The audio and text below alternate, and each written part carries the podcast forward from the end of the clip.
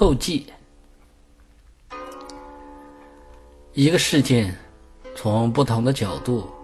在不同的时间去观察，所获得的结论不尽相同。同样，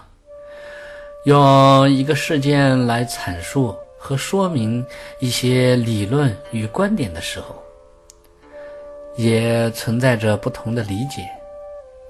因此，真正好的理论或观点，并不是以外在的绝对的形式存在，而是存在于具有智慧的心灵之中。心灵的智慧是判断一切事物的准绳。尊敬的聆听者，在即将听完本节目的时候，您又想到了什么呢？如果当初在聆听的时候，我们只是按照平时的聆听习惯，一听到标题或目录，就认为只是一些经验之谈，随便听听，或者是简要的听一遍，以自己所经历的事件去理解其中的某一段话，产生一些体会和感悟，然后在听到后面的故事时，被某些情节所吸引，又忘记了前面的内容和意趣。陷入对具体的事件沉思或想象中，这样对每个章节的主题和节目的根本意志没有进行思维和把握，最后在听完节目的时候，可能就是只记下一些故事片段，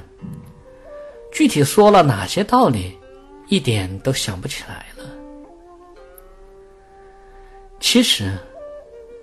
本节目的每一个篇章都阐述了一种智慧，它们既是独立的，又是全篇中不可缺少的部分，都是从不同的方面指导我们如何通过心灵来驾驭语言。但如果心浮气躁，没有用心体会，恐怕难以领会其中的意趣，甚至会觉得听起来令人费解，不得要领。因此，在听到这篇后记时，如果您只是仅仅记得本节目中的一些故事，那么建议你最好用心重新听一遍，因为这些教研是一个完整的整体。而不是某些散光的语言和片段故事的堆砌。如果您是用心听完的，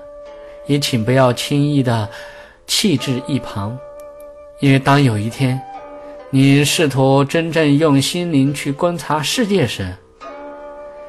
您再回忆本节目，也许。